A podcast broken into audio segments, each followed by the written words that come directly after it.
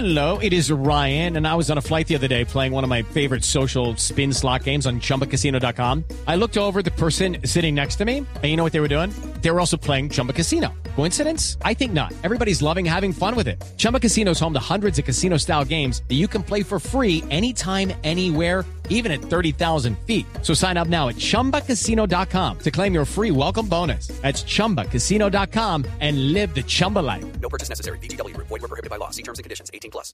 La nueva alternativa. Señor presidente Iván Duque, bienvenido. Muy buenos días. Muy buenos días, Néstor. Un saludo muy especial para usted, sus compañeros de la mesa de trabajo y para toda la audiencia de Blue Radio. Presidente, ¿cuándo espera usted vacunarse? Pues Néstor, yo, eh, yo contesté la semana pasada sobre una pregunta que me hicieron. Y yo dije que yo no buscaba ningún criterio preferencial para mí. Yo creo que el Ministerio de Salud ha hecho una clara descripción de qué es lo que se piensa hacer en la secuencia del programa de vacunación. Empecemos por lo primero. Lo primero que se busca es reducir letalidad, es decir, que personas que son agredidas por el virus mueran. Por eso la primera línea de vacunación son esas personas que están en los segmentos de mayor vulnerabilidad, mayores de 70 años, que representan más del 52% de las personas que han fallecido. Personas entre 60 y 70 años, que son el 28% de los que han fallecido, y obviamente personas con comorbilidades y con preexistencias. Después vendrán también ya otros segmentos de la población. Entonces yo no busco ahí ningún tratamiento diferencial. Afortunadamente, por mi rango de edad y por mi condición de salud, estoy afortunadamente lejos de ese riesgo. Entonces yo quiero hacerlo conforme a los lineamientos que establezca el Ministerio de Salud. Le, preguntaba a usted cuándo se vacuna, presidente, porque veo que se están vacunando Boris Johnson en el Reino Unido, Mike Pence en Estados Unidos. Hoy se vacuna el presidente electo Joe Biden, intentando enviar un mensaje de confianza, de tranquilidad, porque hay muchas personas por el mundo que no se están vacunando o que no tienen programada la vacunación. Si usted me pregunta, si usted me pregunta, y obviamente no pretendo hacer comparaciones, pues primero estamos hablando de personas que tienen pues mayor edad, están de algunos con preexistencias y ellos lo están haciendo por esa vía. Ahora, si es por la vía de darle tranquilidad a la ciudadanía, siempre estaré dispuesto a hacerlo, entre otras cosas porque creo que se ha hecho un trabajo serio, confiable, riguroso y a la ciudadanía hay que darle tranquilidad para que pueda adelantarse un proceso de esta naturaleza de manera masiva. Pero por eso digo, yo no busco en lo personal ningún tratamiento preferencial. Si el Ministerio de Salud estima que una mejor una forma de hacer pedagogía es que yo sea una de las primeras personas en vacunarme, lo haré, lo haré gustoso, porque se trata de generar también confianza en todos los colombianos. Yo creo que el trabajo que se ha hecho es un trabajo riguroso, obviamente es un trabajo que empezará de manera masiva en febrero esperamos tener también algunas vacunas de prueba para empezar a hacer eh, vacunación en Colombia, ojalá antes, estamos trabajando en eso, pero yo creo que este será un proceso que va a ser muy importante para generar protección en toda la población. Señor presidente, ¿por qué en febrero muchos países ya, ya comenzaron la vacunación, otros la comienzan en los próximos días o semanas? Quisiera Sí, preguntarle, pasa- es con, que es con el mayor la- respeto, eh, si a su gobierno, si a Colombia le cogió un poquito la noche en el tema de la vacuna. No, primero, sobre eso hay mucha especulación, Néstor, y yo quiero empezar a decirle lo siguiente, nosotros tenemos un plan de atención al COVID-19 que es una política pública que está contenida en un documento COMPES, y ahí tenemos una agenda de vacunación. En el mes de junio, nosotros empezamos conversaciones con casas farmacéuticas y también con COVAX. En el mes de julio, el 29 de julio, se creó el comité asesor para todo el proceso de vacunación en el país. Proceso, un comité técnico de expertos que estuvieran mirando los desarrollos en todo el mundo. Después, en el mes de agosto, el comité estratégico, ese comité científico, empezó a hacer una valoración de cuáles eran a su juicio las que representaban en este momento mayor confiabilidad. El 15 de septiembre, nosotros empezamos ya la instancia de coordinación con otros países y empezamos a dar los avances, tanto así que nosotros, por ejemplo, con AstraZeneca empezamos a tener conversaciones en septiembre con Pfizer desde el 30 de junio y se adelantó un proceso donde se habló de la adquisición de dosis. Usted ve que hay países de América Latina que han anunciado que empiezan a, vacunar en estos días. Son alrededor de 5.000, de 6.000, de 7.000 pero no están haciendo mayores eh, eh, programas de vacunación porque los programas masivos solamente los estaremos viendo en América Latina a partir de finales de enero, comienzos de febrero, entre otras cosas porque los países que tienen la capacidad instalada han buscado tener la mayor presión de vacunación masiva en estas fechas, entre otras cosas porque coincide también con movimientos de mayor letalidad y de un crecimiento mucho más acelerado. Esa es la razón por la cual Mm. ningún país de América Latina está haciendo programas masivos de vacunación en estas semanas y lo harán también a partir de febrero. Ellos han tenido acceso a vacunas de prueba, nosotros estamos trabajando con estas eh, farmacéuticas para poderlas tener y obviamente en la medida que lleguen las estaremos aplicando. Sí. Presidente, con base en estos cronogramas, las fases que ha dividido el Ministerio de Salud, ¿usted tiene una fecha aproximada en la que puede el primer colombiano tener esa vacuna, cualquiera que ellas sean? Pues de nuevo, le digo Néstor, si mañana nos llegan a nosotros vacunas de prueba, estaremos mañana poniendo las primeras. La idea que nosotros Pero no se sabe cuándo llegan las de prueba todavía. Nosotros esperamos esta semana, entre hoy y el miércoles, tener ya una, un contingente de prueba y esperamos nosotros tener hacia el mes de febrero el inicio de la vacunación masiva. Entonces usted me pregunta, ¿vacunación masiva a partir de cuándo? Yo diría los primeros días de febrero. Vacunación de prueba puede ocurrir esta semana, la otra o a comienzos de enero. ¿Por qué? Porque queremos tener el contingente de esas vacunas de prueba y saber también con quiénes podemos iniciar esa vacunación de Y prueba. de las de las vacunas de prueba, me imagino la primera va a ser Pfizer. Es posible, Pfizer está muy, a- muy adelantado en esto, también ya tiene la autorización del FDA. Nosotros debemos completar entre hoy y mañana con el INVIMA ya toda la certificación para el ingreso de las vacunas al país. Presidente, ¿el objetivo de esas vacunas de prueba cuál es? ¿Es un, es un primer contingente? ¿Qué se busca conocer con esas vacunas que no son el inicio de la conocer, vacunación masiva? más que conocer, Ricardo, es tener acceso a unas primeras vacunas y cuando decimos de prueba es porque los programas de vacunación que se quieren son programas masivos. Si usted se da cuenta, por ejemplo, Chile, Chile tiene en este momento un contingente de prueba que debe estar llegando esta semana, que es alrededor de 5 mil vacunas. Entonces, nosotros, más que estar pensando si tenemos 5 mil, mil o 10 mil en este momento, lo más importante es tener toda la agenda masiva lista a partir de la primera, segunda semana de febrero. Ojalá nosotros tuviéramos algunas vacunas de prueba desde antes para estar mirando qué, cadenas de frío, cadenas de suministro, ayudarle al personal que va a estar aplicándolas, que vayan eh, viendo cuál es la mejor manera de hacerlo, eh, buscar también eh, probar algunos de los lugares donde se harán eh, las, las vacunaciones. Es más la prueba logística que buscar algún tipo de experimentación con la vacuna en sí. Es tener listo, tener el alistamiento logístico. Colombia tiene una ventaja, Colombia es uno de los países de América Latina que son reconocidos por su programa ampliado de inmunización. Este es un país que inmuniza alrededor de 8 o 9 millones de personas todos los años. Entonces, para nosotros, el desafío logístico yo creo que está muy bien atendido por el equipo del Ministerio de Salud y lo que nosotros queremos en este momento es tener lista toda la metodología de tal manera que cuando empiece la vacunación sea lo suficientemente masiva y lo suficientemente confiable. Presidente, llegan esas vacunas de prueba, dice usted, esta semana o la semana entrante, y eso necesita una autorización todavía del INVIMA en Colombia. El INVIMA debe estar resolviendo, Néstor, entre hoy y mañana ya la autorización para la llegada de las vacunas. De hecho, normalmente es un trámite que se surte en alrededor de 20, 21 días y aquí lo vamos a hacer de manera acelerada para que no tengamos ningún tipo de obstáculo administrativo o burocrático, sino que ya tengamos resuelto todo el procedimiento para que las vacunas puedan llegar a Colombia. Ok. Presidente, sobre este tema de las vacunas, la de AstraZeneca, que es la de la Universidad de Oxford de Inglaterra, le pregunta Silvia Carrasco desde Londres. Silvia. Sí, señor presidente, le quería preguntar porque el gobierno británico también se interesó mucho por esta vacuna de AstraZeneca y de Oxford, pero por, ser eh, creada aquí. Sin embargo, AstraZeneca y Oxford en noviembre ya se sabía que tenía dificultades para explicar sus resultados específicamente en la población de más de 55 años y solamente ha pedido autorización en la India y en el Reino Unido. Eh, ¿Por qué ustedes se inclinaron por la vacuna de AstraZeneca? Silvia, aquí hay un comité técnico y un comité de expertos que ha estado mirando primero varias condiciones, efectividad, se ha estado mirando confiabilidad y se han estado mirando cómo avanzan las secuencias de pruebas, lo que se denominan las fases, fase 1, fase 2 o fase 3.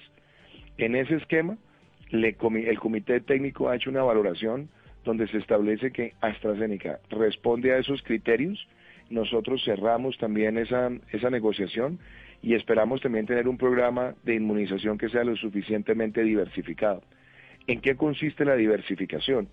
La diversificación empieza, por un lado, en que nosotros tengamos acceso a través de la plataforma COVAX, como lo han hecho también varios países. Tenemos 20 millones de dosis que han sido adquiridas y nosotros empezaremos a recibirlas en el primer trimestre del año 2021, como lo comunicaron ellos la semana pasada. Y dentro de ese pool de COVAX, ahí también tendremos dentro del mismo pool una diversificación. Segundo, cerramos 10 millones de dosis con Pfizer, tercero 10 millones de dosis con AstraZeneca y nosotros tenemos la meta de llegar a cerca de 35, 34 millones de colombianos que estén vacunados y por eso también hemos seguido conversaciones también con otras farmacéuticas para que la diversificación nos permita a nosotros tener una combinación que responda a la confiabilidad y a la atención conforme a los criterios técnicos. ¿Cuáles son las otras farmacéuticas, presidente? No, yo en este momento, Néstor, no prefiero no hacer referencia con los que ya nosotros tenemos acuerdos de confidencialidad. Yo sé que muchas personas en las últimas semanas especulaban y decían, y yo le dije al ministro de Salud, a mí me gusta que seamos serios y claros, que aquí solamente se revelan una vez hayan finiquitado las negociaciones y tengamos aseguradas las vacunas. Nosotros como lo revelamos, teníamos firmados cuatro acuerdos de confidencialidad y nosotros esperamos en las próximas semanas también tener más noticias sobre esto. Presidente, pero acuerdo de confidencialidad significa que no podemos saber ni siquiera con quién se está negociando? Eh, Néstor, los acuerdos de confidencialidad se adelantan con las farmacéuticas conforme a los protocolos que ellos tienen. Esa es la circunstancia en la cual se han sometido todos los países que han hecho adquisición no, de vacunas. No, de acuerdo, no se pueden saber los detalles, pero no se puede decir estamos negociando con Moderna, por ejemplo. Pues yo creo, Néstor, que cuando usted se da cuenta, por ejemplo, con quienes se han hecho eh, pruebas en Colombia, por lo menos pruebas anticipadas eh, de algunas de, de sus fases 3, pues eso le da a usted una idea.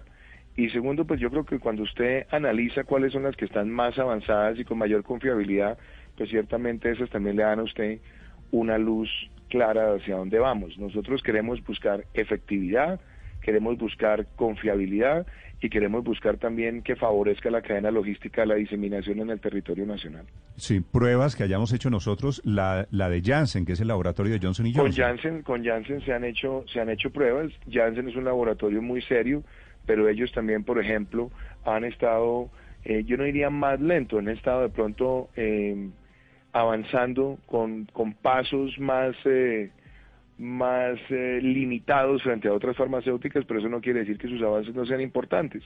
En la medida que los avances respondan a los criterios técnicos, pues nosotros trabajaremos con ellos. Moderna, por ejemplo, ha venido también haciendo un trabajo importante. Entonces, más que decirle con cuáles, yo creo que nosotros estamos buscando las de mayor confiabilidad y las que vayan cumpliendo también con los estándares de las autoridades sanitarias que son referente para Colombia. Ok, presidente, sobre el tema de las fases, el cronograma que ustedes han diseñado desde el gobierno, veo aquí que hay muchas inquietudes y quiero plantearle algunas de ellas. ¿Por qué los menores de 16 años no aparecen? En el cronograma. Es decir, me escriben padres angustiados diciendo, mi hijo no va a ser vacunado nunca contra el coronavirus. Mire, esa es una muy buena pregunta, Néstor, y miremosla en el contexto internacional. Si usted se da cuenta, en el Reino Unido o en Estados Unidos no están vacunando menores de 16 años. Yo creo que hay dos criterios que son, o tres criterios que son muy importantes. Primero, la vacuna inicialmente ha sido altamente probada donde se concentran los mayores niveles de letalidad, es decir, personas mayores de 60 años, mayores de 70 años. Segundo, la idea es también mirar la reacción de los programas frente a las personas que tienen comorbilidades y preexistencias, donde también se concentra un nivel alto de letalidad. Y lo tercero es que la gran mayoría de desarrollos de vacunas no han buscado en sus pruebas medir necesariamente la efectividad en ese sector de los menores, donde tenemos primero un alto nivel de asintomatología y adicionalmente tenemos allí una letalidad que es mínima. Yo creo que esas consideraciones técnicas son las que se han visto por las autoridades sanitarias en muchos países y por eso ese segmento, si usted lo analiza, en los países que han empezado los ciclos de vacunación, no está contemplado. Sin embargo, presidente, hay una propuesta de la UNICEF y es priorizar en esa línea de vacunas a los profesores, ya que no se puede darle entonces la vacuna a, a los alumnos como tal. ¿A usted cómo le suena esa propuesta de después de personal médico y de mayores de, de 80, de, sí, de 80 años, eh, empezar con los profesores del país? Paola, si usted se da cuenta en la estrategia que reveló el ministro de Salud, Fernando Ruiz, el viernes en Prevención y Acción, el propio ministro hablaba de dos fases. La fase 1 contempla no solamente a las personas mayores de 70 años, a las personas que tengan mayor riesgo, sino también el personal de la salud. Y dentro de la primera fase, nosotros tenemos también eh, a los profesores y tenemos también a las personas que están en servicios de emergencia y atención. De hecho, eh, si mal no escuché antes de que ustedes me, pasaran al teléfono, eh, estaban mirando cómo en otros países y en el caso particular de Estados Unidos, también hay personal que está en servicios, que son profesores y que son también personas que están en cadenas, por ejemplo, de seguridad, que están eh, expuestos a niveles de aglomeración. Entonces usted tiene, por ejemplo, en algunos lugares personas de la fuerza pública que están concentradas en batallones, en unidades. Hay países que le han dado prioridad, otros lo que los han hecho es ponerlos al mismo nivel de profesores, porque la idea es que ellos presten su servicio y garanticen que no tengan una alta transmisibilidad ni que estén expuestos a la misma. Nosotros a los profesores los incluimos también en la primera fase y lo hacemos bajo ese criterio, también pensando en restablecer los servicios educativos a plenitud. Presidente, hay millón y medio de personas, larga ya la cifra, personas contagiadas que ya pasaron por el coronavirus. A ese millón y medio de colombianos, ¿lo estarán escuchando ansiosos? ¿Les van a aplicar la vacuna? Mire, lo primero que estableció también el equipo de expertos, Néstor, es primero cuál es la población de Colombia. Eso le debe dar a usted alrededor de 51 millones eh, 50 mil personas. Entonces, para mirar un programa ampliado de inmunización, donde se busca tener algún tipo de inmunidad colectiva, la idea es poder llegar alrededor del 70%, es decir, 35 millones 700 mil colombianos. Después de eso, lo que ha establecido también el comité técnico es que las personas que ya fueron agredidas por el virus y ya han pasado los ciclos del virus tienen en este momento una mejor condición en términos de, inmunología, en términos de su capacidad de reacción frente al virus, por lo tanto no estarían en la primera línea de priorización. Entraríamos con 34 millones 200 mil colombianos aproximadamente, ya tenemos asegurados en este momento 40 millones de dosis para 20 millones de personas, tenemos apropiados los recursos para llegar a los otros 14 millones de colombianos. Y la idea, como lo dijimos el propio viernes, es finiquitar también negociaciones en los próximos días de tal manera que tengamos asegurado esos 34 millones 200 mil colombianos. El criterio que si usted La, lo la ve, meta, eh, presidente, perdóneme para aclarar esa cifra, de 50 millones largos de colombianos, la meta es 34, llegar a 34 millones. Sí, entre 34 y 35, Néstor. Ese ha sido el criterio técnico del Comité Asesor de Vacunas. Y obviamente, ¿por qué? Porque usted, primero, ahí tiene que descontar los que son menores de 16 años. Segundo, usted también debe descontar las personas que son, eh, que ya tuvieron el virus.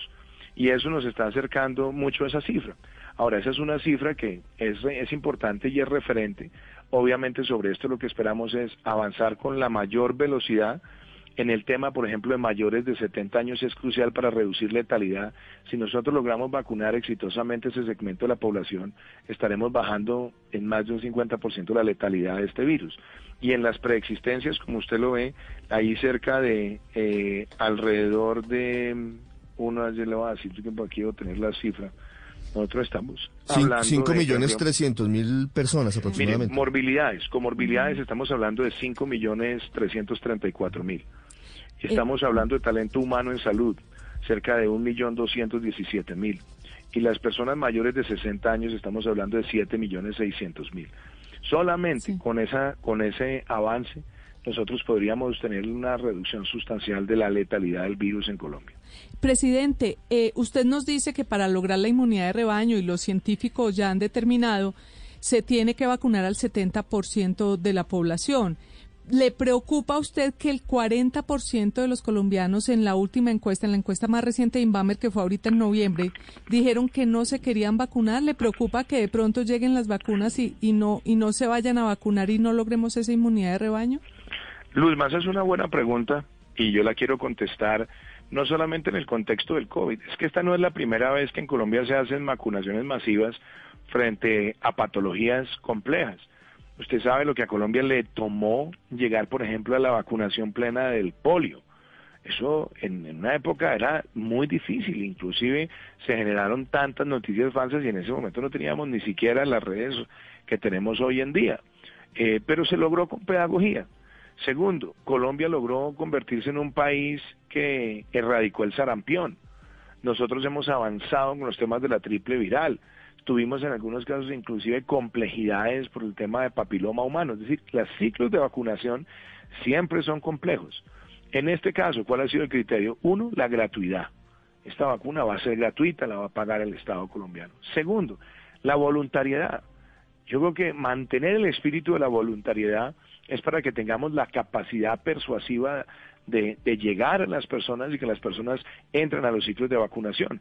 Y esa es una tarea que la tendremos que cumplir nosotros como Estado, desde luego, pero donde también ustedes en los medios de comunicación pueden ayudar profundamente. Estamos hablando de un virus que es de altísima transmisibilidad y que tiene también una letalidad alrededor del 2.7%, que se concentra sobre todo en las personas de mayor edad en la población, pero también en personas jóvenes o más jóvenes que tengan preexistencias y comorbilidades. Entonces, frente a esa encuesta, ¿qué nos toca hacer? Mucha pedagogía. Y esa pedagogía tiene que ser diaria y mostrar los casos y mostrar qué se está haciendo en otros países. Obviamente, también los ciclos de vacunación pueden traer consigo reacciones eh, de la vacuna hay personas que los, no, los organismos son todos distintos mm. y ese proceso también llevará a que se analicen en el caso donde se, donde se vea alguna reacción que se están presentando en el mundo. Afortunadamente, hasta ahora no con una, con una situación de, de letalidad, pero esas reacciones se tienen que analizar y también sirven para hacer la pedagogía con la ciudadanía. Pero mi mensaje a todos los colombianos es que debemos, frente a esto, tener la, la, voluntad y la capacidad. Y frente a la pregunta inicial que me hacía Néstor, Néstor me decía, ¿usted se sometería a la primera o a las primeras vacunas para darle el mensaje de tranquilidad al pueblo colombiano? Si eso ayuda a la tranquilidad, desde luego que sí. Y yo creo que en la medida que tengamos personas que también conectan con la ciudadanía, porque son afines, porque los ven en los medios, porque son personas que generan confianza, eso también ayuda y así lo han hecho en otros países. Sobre esa pedagogía, presidente, ¿vendrá una campaña más agresiva en medios de comunicación? Se lo pregunto porque está prevención y acción y hay unas campaña para que la gente para se que vacune, la gente se vacune, porque hay, hay unos mitos y usted sabe que las redes sociales empiezan a difundir noticias falsas. Ayer me llegó una pieza absurda de la enfermera que se desmayó en Estados Unidos que decía que había fallecido, algo que fue absolutamente falso. ¿Viene una campaña más agresiva para que la gente se tranquilice y se vacune? Desde luego, Ricardo, yo creo que en este momento parte cuando usted me dice, bueno, ¿por qué no? ¿Por qué febrero? Porque ese nivel de alistamiento también requiere las campañas mediáticas, dónde se va a hacer, cómo se va a hacer, preguntas frecuentes. Y en eso nosotros eh, tenemos que asumir esa responsabilidad de hacer esa comunicación masiva, pero también pedirles a ustedes y a todos los medios de comunicación también que contribuyan a diseminar esa información. Y en la medida que nosotros logremos avanzar exitosamente con el programa de vacunación, lo que nosotros tendremos es un país que empieza a, entrar en una recuperación cada vez más segura y más confiable. Presidente, ¿y si hacemos lo de Brasil, que declaró la vacuna como obligatoria? Paola, yo no voy a entrar a calificar lo que hagan o no hagan en otros países. Nosotros hemos tenido siempre un programa de inmunización que ha mostrado ser exitoso en América Latina. Si usted se da cuenta, la Organización Panamericana de la Salud siempre ha hecho referencia al programa ampliado de inmunización en Colombia y uno de los criterios que nosotros hemos tenido ha sido siempre la voluntariedad. Yo creo que uno no puede eh, obligar a los ciudadanos a que alguien les, les los pinche con una jeringa, porque eso genera antipatías, genera reacciones adversas. Yo creo que es más importante en esto los criterios que se han mostrado para prevenir la letalidad, los criterios que se han mostrado para prevenir que las personas que están cumpliendo propósitos de enfrentar otras patologías y así sucesivamente el resto de segmentos es mucho más efectivo que tratar de, perdónenme la expresión coloquial, arriar a los ciudadanos a decirles que obligatoriamente tienen que someterse a esto, porque eso sí que genera sospechas y, prevención en la ciudadanía. Claro, Yo creo que la voluntariedad es un criterio muy importante. En la práctica, presidente, no sé si las empresas del sector privado o inclusive el Estado como gran empleador en Colombia podría pedirle a la gente que exhiba alguna clase de certificado de que se vacunó para, para trabajar o acceder al trabajo o inclusive tanto, ir a trabajar. No tanto, no tanto para trabajar o acceder al trabajo, Néstor, porque eh, ahí estamos eh, vinculando dos conceptos totalmente distintos, pero claramente, como lo dijo también el ministro Fernando Ruiz, las personas que se sometan a los ciclos de vacunación tendrán, como ocurre con otras vacunas, una tarjetica o una especie de libretica. Usted ha visto muchas veces cuando ustedes van a viajar o cuando personas van a viajar a otros países, que se someten a ciertas vacunas y les entregan una libretica amarilla que son como cuatro hojitas donde se van llevando eh, los registros. En este caso el registro es importante porque acuérdense que la idea es que sean dos dosis. Entonces usted se presenta, le ponen la primera dosis, le dan su tarjetica y le dicen vuelva en 15 días, haga este sitio a tal hora. Entonces la libretica es importante y en la medida que los ciudadanos también van teniendo su certificado, pues es un certificado que si se lo piden lo va a tener a la mano. Mm. Presidente, le quiero preguntar no solo por los que se van a vacunar de acuerdo a este cronograma, sino a los que se van a querer colar en la fina, en la fila de la vacuna. Me estoy imaginando de aquí en adelante la lagartería, la cantidad de colados que van a aparecer, los políticos oportunistas que van a querer meterse a la fuerza, así estén por debajo de los 60 años o no tengan enfermedades, para querer met ¿Hay alguna cosa que ustedes estén pensando, hayan diseñado para evitar los colados en esta fila de las vacunas? Pues a mí me gusta lo que, lo que ha venido haciendo el ministro Fernando Ruiz en cuanto a los criterios, Néstor. Yo creo que los criterios son claros y por eso vamos a empezar por el tema de, esos principios fundamentales. Beneficencia en el sentido de que, se va a pagar por el Estado. Progresividad, que empezamos por ciclos y en secuencia. Solidaridad, porque aquí la idea es que atendamos a las personas en virtud de los criterios que han sido definidos por el grupo de expertos. Primacía del interés general, eso es muy importante. Y es que aquí lo importante es el interés de todos los colombianos. Equidad, justicia, eficiencia y sobre todo transparencia. Entonces usted me dirá, políticos oportunistas, yo no sé si sean o no políticos, si es una persona que tiene, eh, que es mayor de edad, que tiene preexistencias y entra, estará dentro de esos criterios, bienvenido.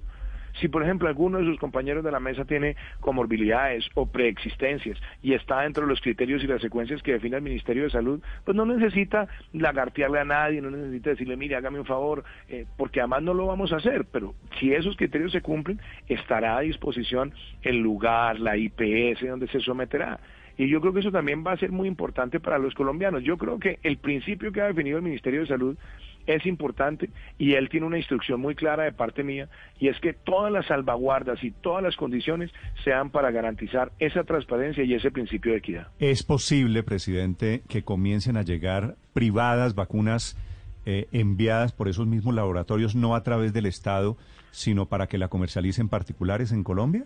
Sobre eso, Néstor, yo creo que el ministro de Salud fue muy claro el día viernes. Y es, este es un programa donde quien ha comprado la vacuna ha sido el Estado. Quien dirige el programa de inmunización es el Estado. Y en este ciclo, que es el ciclo más importante, donde tiene que haber unas líneas de respuesta y de información, la idea es manejarla a través de esos canales. Por supuesto, Néstor, también frente a muchos procesos que se dan en el mundo, ya cuando han pasado X número de años y ya existe una evidencia, pues también hay programas de vacunación que se pueden hacer a través de los operadores privados de los sistemas de salud.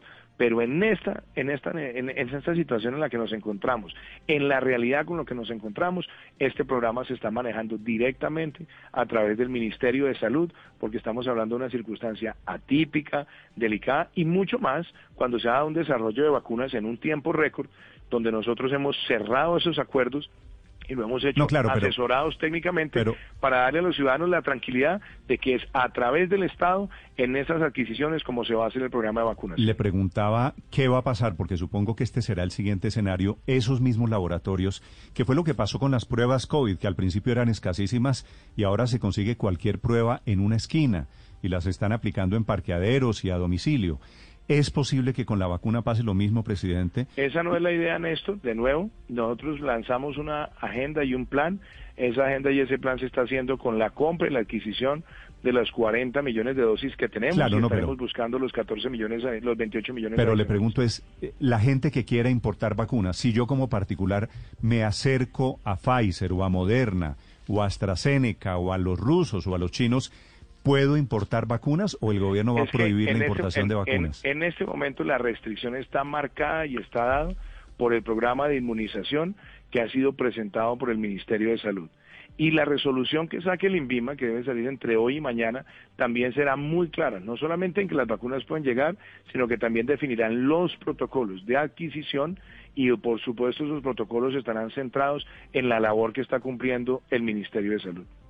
Presidente, eh, ¿los venezolanos podrían tener acceso a la vacunación o va a haber ahí como, como un corte solo para colombianos? De nuevo, eh, Luz María, nosotros tenemos en este momento la priorización siempre serán los ciudadanos colombianos. Esa será nuestra prioridad, porque así está marcado. Ahora, nosotros tenemos casos de personas que tienen doble nacionalidad. Esos casos se van a manejar no en función de la nacionalidad, porque no le vamos a decir a la gente muéstreme el pasaporte para que entre en el programa. Si son personas que están regularizadas, si son personas que tienen las condiciones y adicionalmente están dentro de las patologías y las condiciones de preexistencia y la población de riesgo definida por el Ministerio de Salud, eso da criterio orientador para la aplicación de la misma. Sí.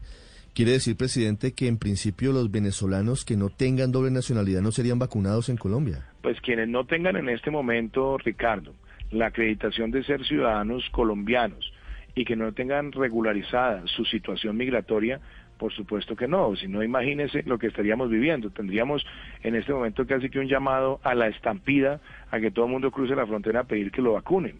Entonces, por eso tiene que ser muy claro la definición de la población colombiana y las personas que tengan esas características de tener situación migratoria resuelta o que son ciudadanos por adopción o que son ciudadanos que cumplen o con el jus solis o con el jus sanguinis.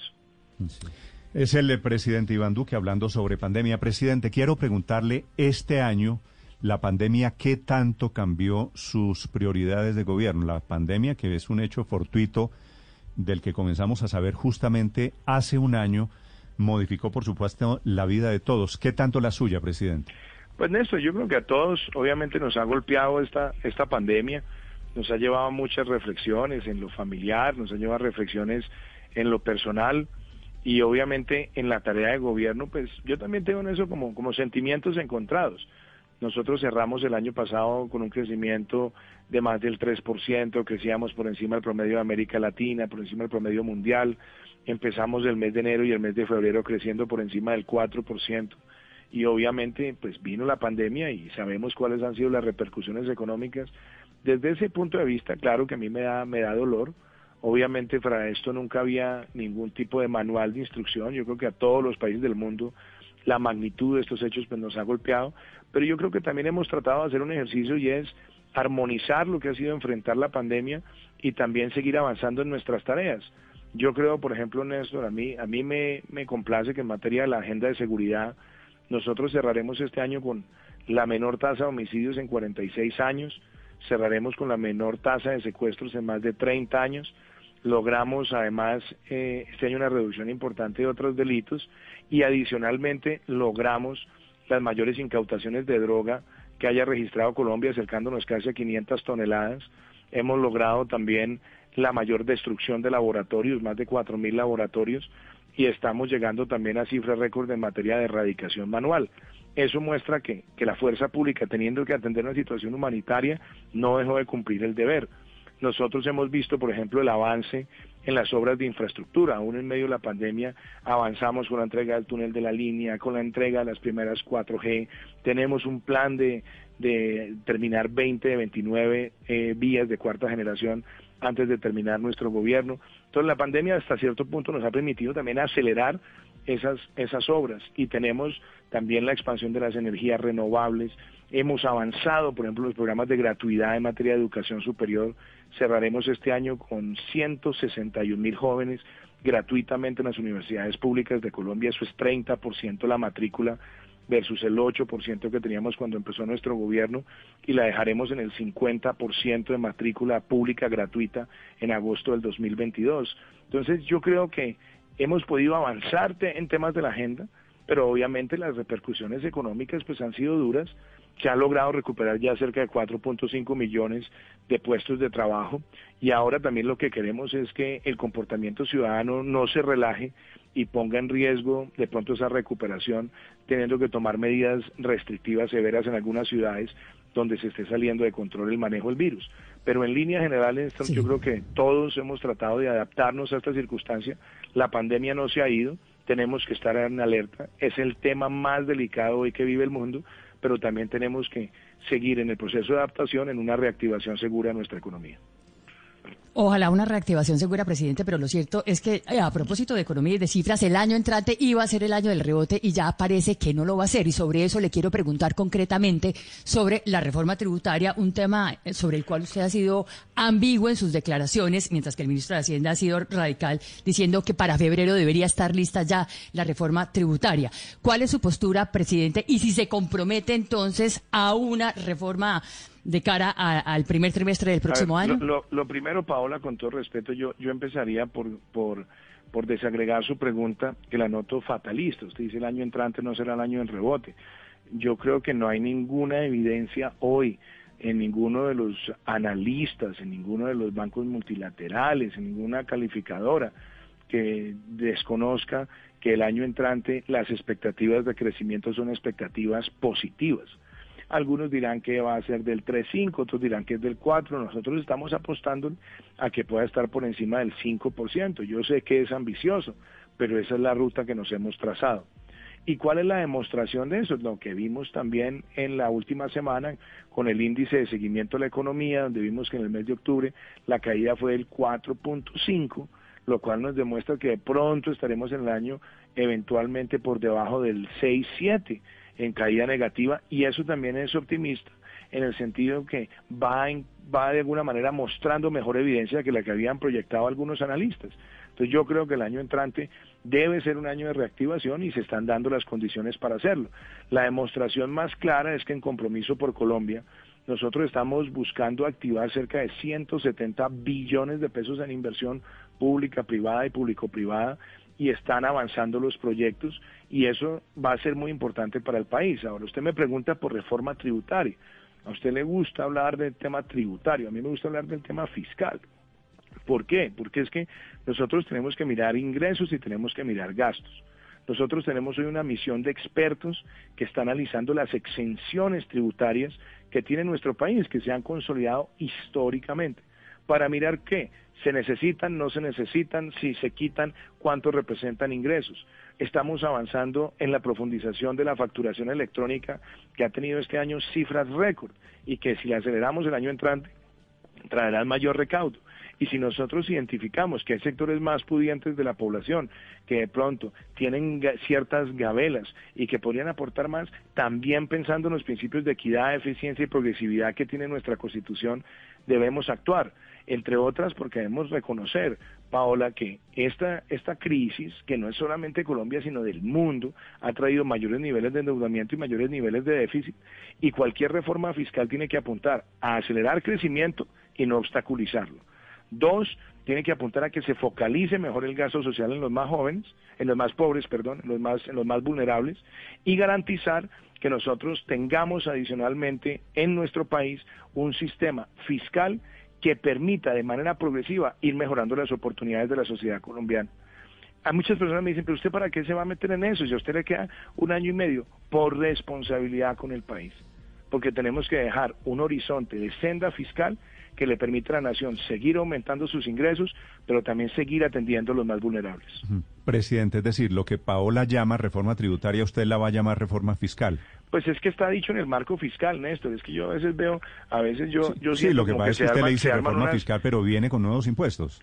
se, se arman a veces unas, unas polémicas y yo cuando veo el marco fiscal de mediano plazo que nosotros entregamos fuimos muy claros y sobre todo la misión de expertos que está trabajando tiene gente muy seria, muy competente a nivel mundial que está mirando con lupa las exenciones que hay en Colombia. Y seguramente nosotros tenemos un número importante de exenciones que no deben existir y que representan mayores ingresos para la nación. Y por otro lado, nosotros también tenemos una serie de medidas que hemos venido adoptando y que podemos profundizar que también nos traigan mayor ingreso y que al mismo tiempo nos permitan gastar mejor en los más pobres, en los más vulnerables para cerrar brechas sociales. Mm. Presidente, claro, lo que pasa es que cuando se habla de nuevos impuestos, de revisar exenciones, a ojos de la gente, y Paola se lo mencionaba, eso quiere decir reforma tributaria, reforma de impuestos. Pues a muchas personas les gusta siempre hablar de los impuestos porque se está hablando solamente del ingreso. Yo no lo veo así. Yo creo que hay que hablar de ingreso y gasto. Entre otras cosas, Néstor, porque hemos mostrado en estos meses de pandemia que se han activado programas que han sido muy relevantes. Ingreso solidario, más de 3 millones de familias que no tenían ningún acceso a sistemas de transferencias condicionales, hoy lo tienen y el programa está inicialmente previsto para terminar en el mes de junio. Tenemos el PAEF, que ha venido subsidiando 40 o 50% de la nómina para micro, pequeñas, medianas y grandes empresas para atender a los trabajadores de esas empresas que vieron afectada su facturación 20% o más. Logramos avanzar con la devolución del IVA a un millón de familias y estaremos con dos millones de familias en el año 2021 aumentar los giros extraordinarios de programas sociales y algo que ha sido también importante en esta pandemia, logramos cobertura universal de mayores de 70 años en condiciones de vulnerabilidad en el país. Todas esas medidas, sumadas también a las garantías del 90% que estarán vigentes hasta el mes de junio, son herramientas que hemos tenido para enfrentar la pandemia y salir de ella. Entonces, pensar en focalizar cada vez más y mejor el gasto social para atender a las familias más golpeadas y más vulnerables es un principio también de nuestra política fiscal. Sí, presidente, una de las exenciones que se va a revisar sería la del IVA, la canasta familiar. Néstor, yo usted me ha escuchado siempre cuál ha sido mi argumentación. Eh, hablemos de, de, Néstor Morales y quienes están en la mesa de trabajo y hablemos de Iván Duque. Si usted y yo nos vamos a Carulla o vamos a cualquier supermercado, al éxito, al que quiera, a comprar, explíqueme por qué Néstor Morales no paga IVA sobre el arroz. Néstor Morales, que tiene un nivel de ingreso más alto. Y, y hay personas en la sociedad que son más, más vulnerables que frente a sus ingresos la exención tiene una, una desproporción frente a los que tienen más. Por eso cuando nosotros pusimos en marcha el programa de evolución del IVA, que ya tenemos un millón de personas recibiéndolo, la gente dice, oiga, sí, sí, lo, sí es posible y sí lo estoy recibiendo. Y yo creo que esas son discusiones de equidad que se pueden tener en la sociedad. Pero yo no voy a entrar en este momento a hacer un debate eh, tributario de impuesto por impuesto, porque yo creo que lo primero que tenemos que hacer es ver en este momento qué nos arroja la comisión de expertos, responsablemente mirar cómo los principios de eficiencia, progresividad y equidad que contempla nuestra Constitución son aplicables y adicionalmente que nosotros de ninguna manera, con ninguna medida, vayamos a entorpecer que lo primero que hay que recuperar en esto es crecimiento. Pero, pero presidente, con base en su respuesta yo puedo decir, el gobierno está pensando en un IVA diferencial para alimentos. No, Néstor, porque yo no estoy abriendo esa discusión. Usted me hace una no, pero me hipotética. Acaba, me acaba de decir lo del arroz. usted, me hace una pregunta hipotética y yo le estoy respondiendo lo que he respondido siempre frente al IVA. Y lo dije desde cuando trabajaba en el BID, lo dije después como senador, lo dije como precandidato, lo he dicho como presidente. En el IVA hay algo que es inequitativo y es que las personas, hay personas que tienen muchos ingresos y que se benefician de la exención del IVA para ciertos productos y hay otras personas que son mucho más vulnerables que como proporción de, de, sus ingresos comparativamente con los más ricos están en desventaja. Y eso, si se pudiera corregir, eso le ayuda al país. Y le ayuda al país toda vez que tengamos mecanismos para compensar a los más vulnerables. ¿Es esa la discusión en este momento? No.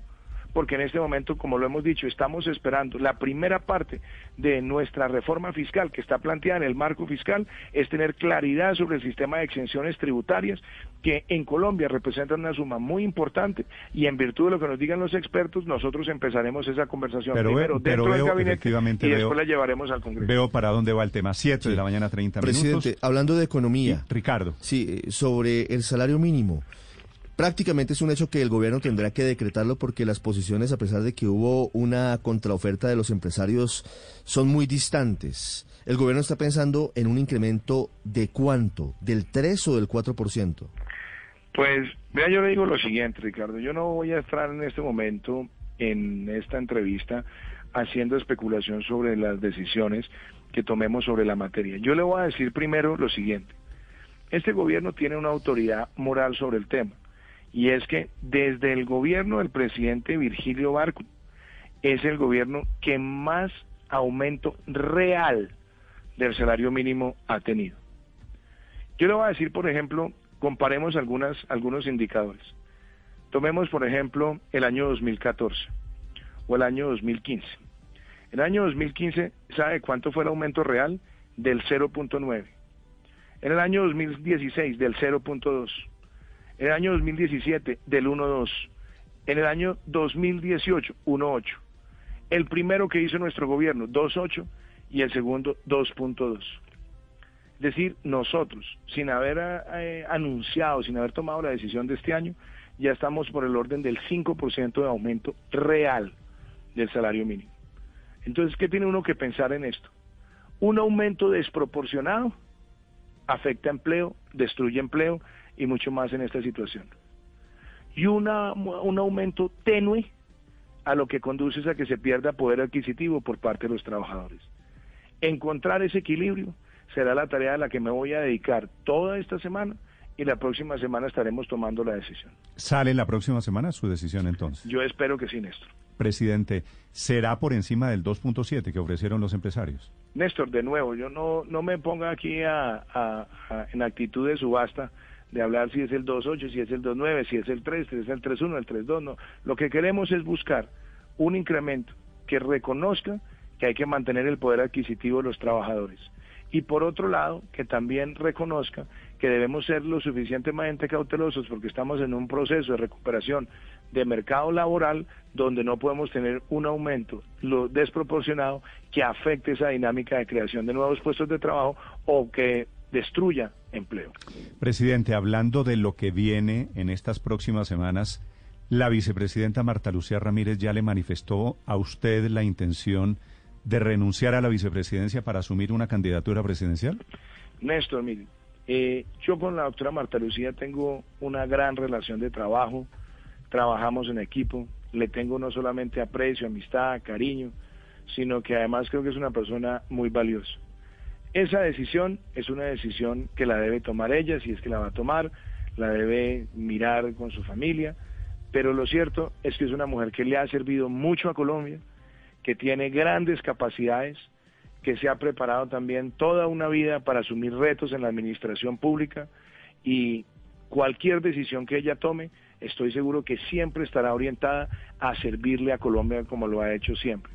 Yo creo que ella es una persona de grandes condiciones y grandes capacidades y si la decisión la toma ella, creo que ella llega a enriquecer un debate electoral donde esperamos esté centrado en propuestas y en una visión de futuro. Y yo vuelvo, insisto, que para el país es muy importante mantener el extremo centro.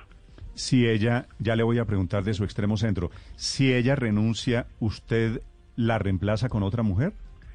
Néstor, no quiero empezar a hacer cábalas ni especulaciones. No, pero no es, pero no, es una especulación. Esto ya lo han debido hablar, me no, imagino. No, no, yo, yo le digo lo que yo pienso y usted sabe que cuando yo cuando respondo, respondo con claridad frente a lo que yo pienso. Ya le dije lo que yo pienso y No, yo usted me dijo lo que piensa de ella, pero no me ha dicho si ella le ha dicho que quiere renunciar. A ver, primero, ella no me ha dicho si quiere renunciar. Ella es una mujer que tiene una- un gran compromiso con este país y si la decisión de ella es participar en las próximas elecciones, yo creo que por su talante, por su talento, por sus condiciones, por su experiencia, llega a enriquecer un gran debate y será una persona que conectará con un sector muy importante del pueblo colombiano. Presidente, ha habido muchas versiones sobre la relación de Colombia con Estados Unidos luego de la elección de Joe Biden como presidente. ¿Usted ha tenido ya oportunidad de hablar con él? ¿Él, él lo ha llamado o usted lo ha llamado para, para saludarse, saludar al nuevo mandatario electo de Estados Unidos? Luzma, con el, con el presidente Biden, mire, yo, yo voy a decir varias cosas porque Colombia tiene una relación que ya es histórica y que en las últimas dos décadas se ha caracterizado por ser bipartidista y por ser bicameral. Yo creo que eso es algo que es un activo y de hecho en estas semanas que he podido estar dialogando con Nancy Pelosi, con el senador Coons, con el senador Mitchell, con el senador Rich, con eh, eh, Gregory Mix, con Albio Cires, con gente de todos los dos partidos, y de los distintos estados, y todos coinciden en que la relación de Estados Unidos con Colombia, consolidada de manera bipartista y bicameral, es un referente de cómo deben ser las relaciones de Estados Unidos con otros países.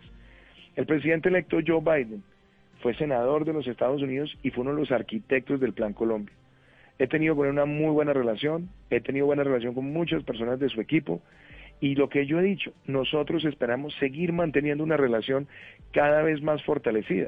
Tenemos una relación que está que gravita en torno a los temas de seguridad, así ha sido históricamente, pero que también gravita en los temas de comercio, en los temas de inversión y algo que es del corazón de nuestro gobierno, que también tiene que ver con la agenda ambiental y sobre todo con el Acuerdo de París y, las, y, y los compromisos que se hagan el año entrante en Glasgow de cara al 2030. Yo creo que ahí también tenemos mucha afinidad, de manera que yo veo con muy buenos ojos siempre mantener esa relación bipartidista y bicameral. Y yo, espero, y, pero, yo espero, pero... y yo espero y yo espero seguir manteniendo con él una relación como la ha tenido siempre, eh, afable, cercana y sobre todo pensando en el mejor interés de nuestros dos países. Presidente, pero después de haber sido electo él el 2 de noviembre de pasado, ¿ha hablado con usted? ¿Ustedes dos han tenido oportunidad? Todavía no hemos hablado, todavía no hemos hablado, pero a mí más que hablar por teléfono, lo que más me importa en este momento es que la relación bilateral siga avanzando. Hay personas de, de su equipo, mire, por ejemplo, el, el senador Kunz, que es el senador del estado de Delaware, que estuvo sonando para ser secretario de Estado, persona muy cercana a Joe Biden, ha sido uno de los grandes defensores de nuestra agenda compartida y ha estado también promoviendo Colombia Crece. El senador Kunz es quizás el miembro del Congreso más cercano a Joe Biden y él ha sido un gran promotor de nuestro país y un gran promotor de esta agenda. Y así lo siento con otras personas de su equipo que están en este momento en proceso también de entrar en funciones, se tendrán que someter a las confirmaciones, pero a los gobiernos empiezan cuando empiecen y nosotros también seguimos manteniendo una relación con la institucionalidad de los Estados Unidos como la hemos hecho siempre y así la seguiremos manteniendo. Presidente, pero esto debe significar algo porque eh, Joe Biden ya habló con el presidente de Chile, Sebastián Piñera, el 17 de noviembre, con el María, argentino tema, Fernández mire, y sobre- el costarricense de- Alvarado sobre el el, tema de- 30 de, de- noviembre. Pero mire, sobre el tema de llamadas y análisis e interpretación de llamadas, eso se los dejo a ustedes.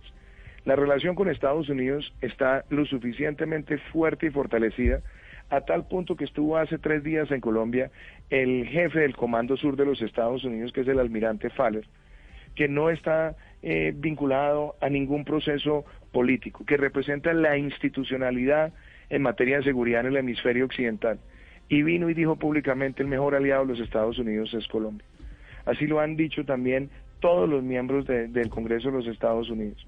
Entonces, si hablo primero, si hablo segundo, si hablo tercero, si hablo en enero, si hablo mañana, si hablo pasado mañana, yo no estoy en esa especulación. Ni yo estoy buscando hacer interpretaciones ni analizar mensajes, yo no estoy en eso. A mí lo que me interesa en este momento es que la relación bilateral siga fortaleciéndose y así así. Pero, pero presidente, le propongo, de acuerdo, no nos quedemos en si Biden o usted eh, hablaron por teléfono, que eso seguramente será objeto de interpretaciones. Pero sería ingenuo pensar que salió Trump, que tenía una política radical, y llega Biden de otro, de otro nivel, de otro matiz político, y que no va a cambiar nada para Colombia. No, perdón, Néstor. Van, van a cambiar cosas, no, no, por ejemplo, es que, es que yo en, no el, estoy... en yo- el acuerdo de paz o en la política No, antidroga o en la perdón- relación mire, con Venezuela. Perdóneme, perdóneme, vamos por partes.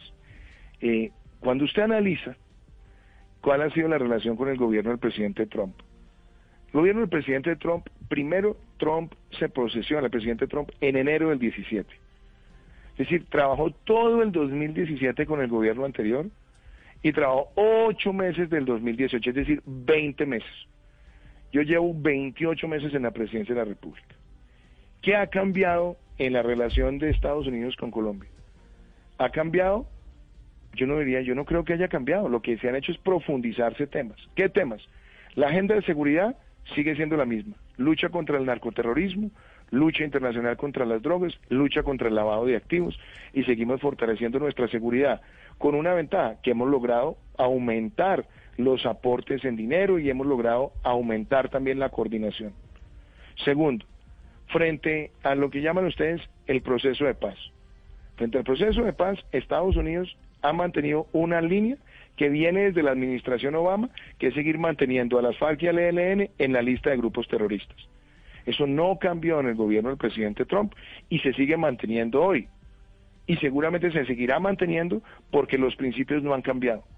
Pero en lo que tiene que ver con los desarrollos que se hacen en Colombia, la paz con legalidad. Esta semana estuvimos entregando la obra 900 PDT en nuestro gobierno. Y ahí estaba la Agencia de Cooperación de los Estados Unidos y ahí estaba la Embajada de los Estados Unidos. Hemos desminado más de 145 municipios, es decir, el 36% de todo lo que se ha desminado en Colombia, y ahí estaba la Agencia de Cooperación de los Estados Unidos. Se lanzó el programa Colombia Crece, que responde a una nueva fase instrumental de lo que se comenzó, con el Plan Colombia, y ahí está los Estados Unidos. Y fuera de eso tenemos una relación comercial que empezó desde el gobierno del presidente Bush con el tratado, que se consolida en el gobierno del presidente Obama y que se profundiza en el gobierno del presidente Trump y que representa más inversión de Colombia en los Estados Unidos, de Estados Unidos en Colombia y más comercio. Entonces, frente a esos lineamientos, puede que haya matices, puede que haya énfasis, puede que haya criterios, siempre los habrá, tanto de parte de ellos como de parte de nosotros. Pero decir que nosotros estamos expuestos acá a una ruptura, a un cambio, eh, porque nosotros hemos trabajado con la administración Trump, a mí me parece que eso es mezquino y me parece que eso además es ingenuo, porque todos los gobiernos trabajamos con propósitos comunes y tenemos relaciones bilaterales en propósitos y en principios afines y esos propósitos y principios afines no han cambiado. Llegará la nueva administración, trabajaremos con ellos con el mismo espíritu y es que la relación bilateral siga siendo bipartidista, bicameral y orientada a los mejores resultados. Presidente, ¿usted siente que no se equivocó en nada apostándole en temas de política internacional al gobierno Trump ahora que cambia hacia el, gobierno demócrata? Usted me dice apostándole, es que yo no estoy en una yo no estoy en un hipódromo. Yo no estoy viendo a ver si es el caballo 2 o el caballo 3 o el caballo 1 tenemos un propósito, luchar contra el narcotráfico y el narcoterrorismo. ¿Lo compartimos con Estados Unidos? Sí. ¿Es el mismo propósito que se tuvo con la administración Obama? También. ¿Es el mismo propósito que se tuvo con la administración Bush? También. ¿Es el mismo propósito que se tuvo con la administración Clinton? También. Y seguramente deberá ser también con la administración de Joe Biden. Ahora, dos, en el tema de Venezuela, ¿qué hemos defendido nosotros? La Carta Democrática Interamericana. ¿Al interior de qué? Del Grupo de Lima. ¿Al interior de qué? De la Organización de Estados Americanos. ¿Al interior de qué? De la Organización de Naciones Unidas. En todos los foros multilaterales también ha estado, ha estado Estados Unidos ahí con una condición, que el enfoque de Estados Unidos hacia Venezuela también ha sido bipartidista y ha sido bicameral, mm. porque ellos han rechazado no solamente las, las decisiones dictatoriales de Nicolás Maduro, sino que han rechazado las manipulaciones electorales con las cuales Maduro quería perpetuarse en el poder y también con las que ha querido destruir el único remanente de democracia que era la Asamblea Nacional.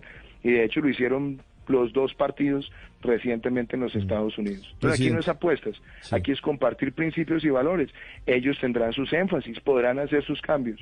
Los nuestros, los principios que nosotros defendemos, los que hemos dicho públicamente, los seguiremos haciendo con plenas convicciones.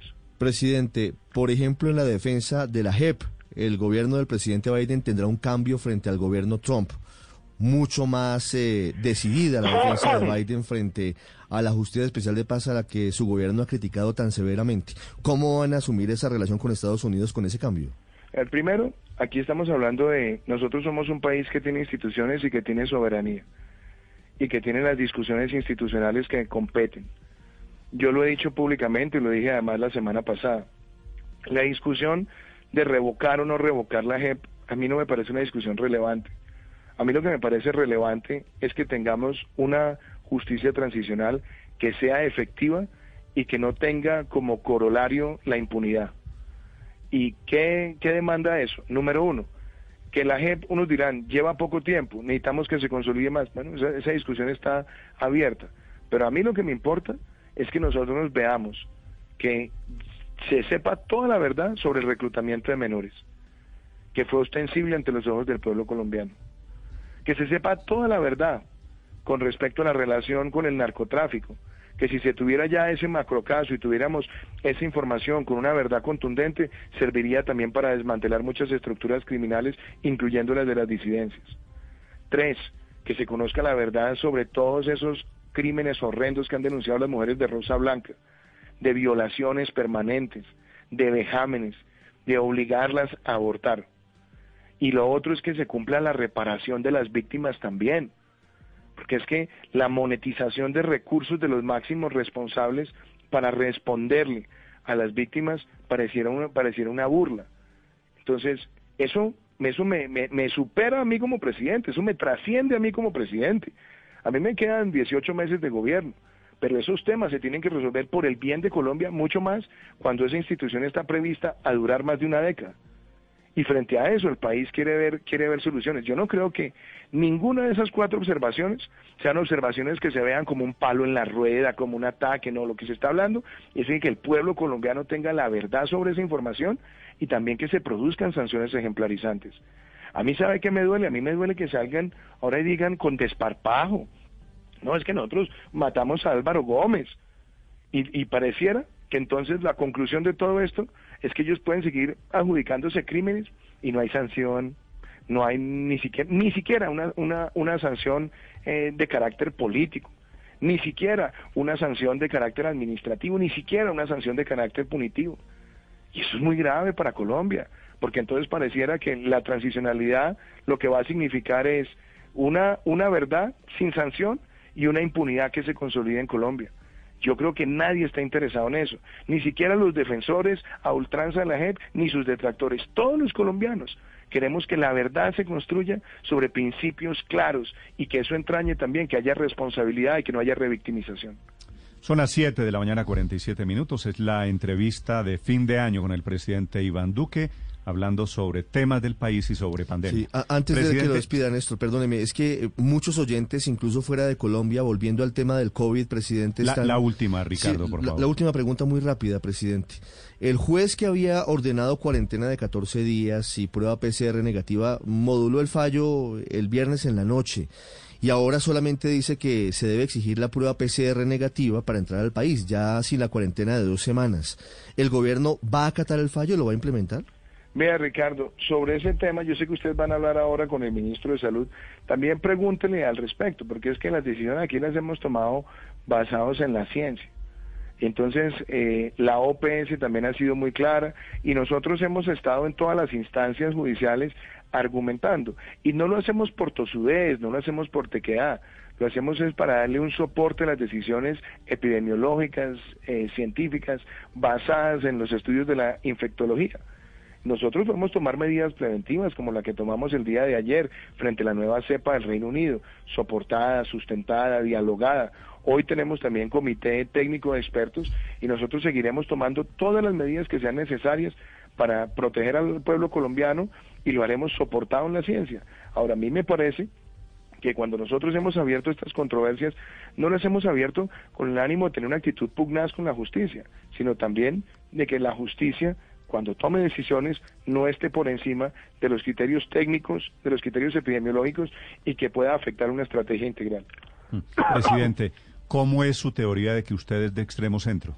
Usted me la escuchó muchas veces en, en, en Blue Radio cuando era candidato, Néstor. Siempre me definí como una persona de extremo centro.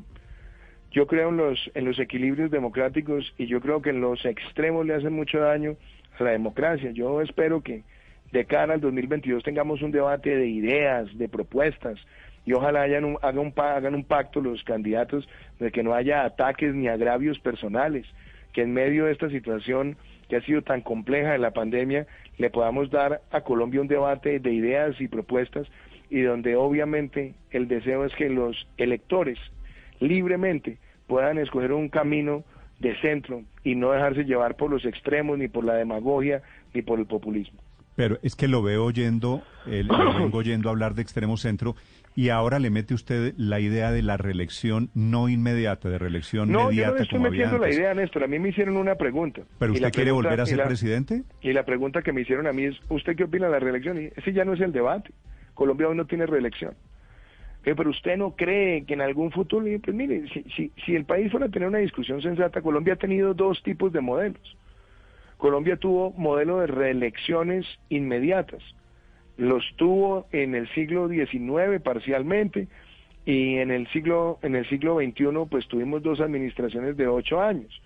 Ahora, en Colombia los alcaldes se pueden reelegir indefinidamente en periodos no consecutivos. Los gobernadores se pueden reelegir indefinidamente en periodos no consecutivos. Los concejales se pueden reelegir consecutivamente de manera ilimitada. Los diputados se pueden reelegir de manera consecutiva ilimitadamente y los congresistas también. La única instancia democrática que no lo tiene es la, es la presidencia. ¿Qué dije yo? Hombre, pronto algún día el Congreso o alguien decidirá que se pueda volver a la figura que se tenía antes de la Constitución del 91. Otros dirán, mejor no. Ese no es mi debate, ese no es mi interés. Yo no estoy aspirando a ninguna reelección. Yo estoy es aspirando a concluir una obra de gobierno en estos 18 meses, a sacar el país adelante en medio de esta pandemia y a que tengamos una reactivación segura. Yo no tengo en este momento ninguna aspiración electoral y mi único interés el día que deje la presidencia es seguirle sirviendo a Colombia desde otros frentes quizás muy distintos a los frentes electorales. Lo he oído toser en esta entrevista un par de veces, presidente. ¿Cómo está la salud? Afortunadamente bien, Néstor, pues eh, he tratado de, de mantenerme con, con todas las precauciones. ¿No es siempre COVID? Me, siempre me hace daño un poquito la, los cambios de temperatura. Ayer estuvimos en, en Providencia, eh, estuvimos eh, también el día antier, antier estuvimos en San Andrés y hemos estado esta semana también en distintos lugares del territorio. Estuvimos en Dabeiba, estuvimos en Caucasia. Entonces muchas veces esos cambios a veces me traen una que otra, uno que otro estornudo, uno que otro tosido, pero gracias a Dios estamos bien y con salud para trabajar. Presidente, gracias por estos minutos para los oyentes de Blue Radio. Muchísimas gracias Néstor, un saludo para usted, para sus compañeros de la mesa, para toda la audiencia, una feliz Navidad y un feliz año 2021. Lo mismo, señor, es el presidente de Colombia hablando de los temas más importantes del año que pasó y del año que viene. Estás escuchando Blue Radio. Lucky Land Casino asking people what's the weirdest place you've gotten lucky? Lucky? In line at the deli, I guess? Aha, in my dentist's office. More than once, actually. Do I have to say? Yes, you do. In the car before my kids' PTA meeting. Really? Yes. Excuse me, what's the weirdest place you've gotten lucky? I never win and tell. Well, there you have it. You can get lucky anywhere playing at LuckyLandSlots.com. Play for free right now. Are you feeling lucky? No purchase necessary. Void where prohibited by law. 18 plus. Terms and conditions apply. See website for details.